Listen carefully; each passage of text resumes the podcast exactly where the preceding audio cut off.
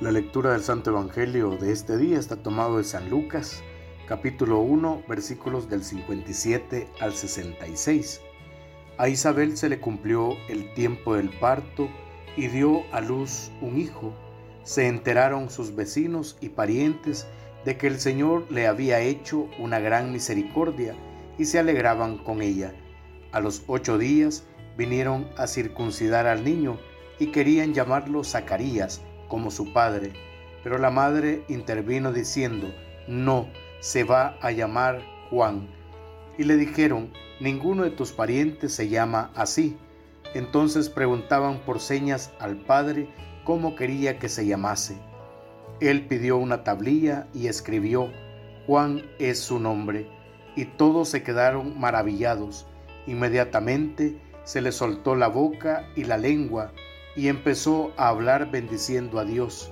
Los vecinos quedaron sobrecogidos y se comentaban todos estos hechos por toda la montaña de Judea, y todos los que le oían reflexionaban diciendo, pues, ¿qué será este niño? Porque la mano del Señor estaba con él. Palabra del Señor, gloria y honor a ti, Señor Jesús.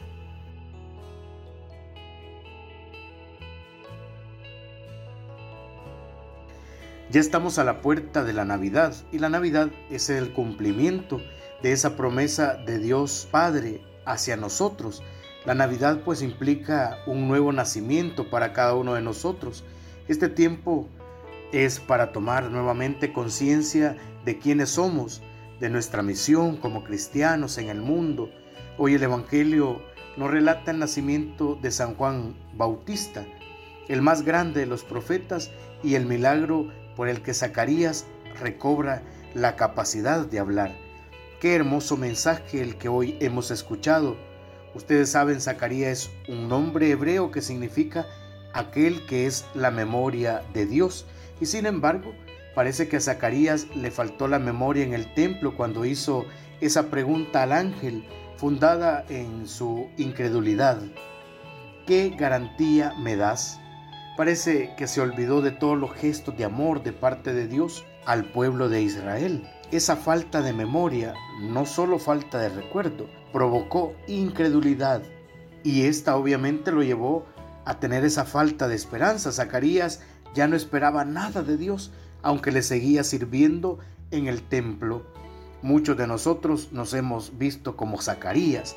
Vamos al templo, vamos a la Santa Eucaristía, pero vamos sin ese querer saborear el cuerpo del Señor y escuchar su palabra.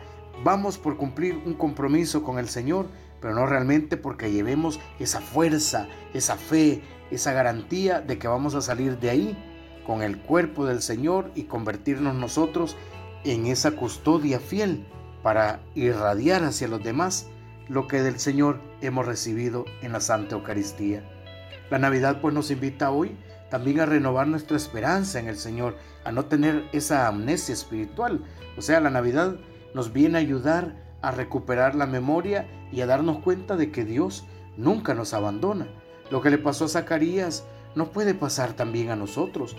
Podemos entrar mil veces en ese templo y no esperar ya nada de Dios, porque hemos perdido la fe. Pero el Señor, a pesar de nuestra incredulidad, nos sigue amando nos sigue acariciando con la suavidad de la piel de un bebé. Se hace pequeño para mostrarnos su inmenso amor.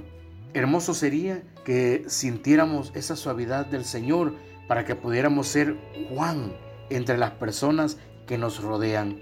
Juan significa aquel que es misericordioso, compasivo, aquel que da gracia. Qué lindo sería que nosotros mismos seamos presencia de Dios entre los hombres, que les devolviéramos la memoria a los demás y que ellos, tanto como nosotros, nos acordáramos de Dios, que siempre es el quien nos acompaña, porque nuestro Dios nos ama hasta el extremo. Oremos. Señor, has hecho un milagro para Zacarías, liberándolo de su silencio. Yo también quiero ser liberado, pero es un silencio diferente. No te hablo, no te bendigo, o no abro la boca para hablarle a aquellos que no te conocen. Señor, Déjame hacer de tu amor una gran experiencia, tal que no pueda dejar de alegrarme. Amén. En el nombre del Padre, del Hijo y del Espíritu Santo. Amén.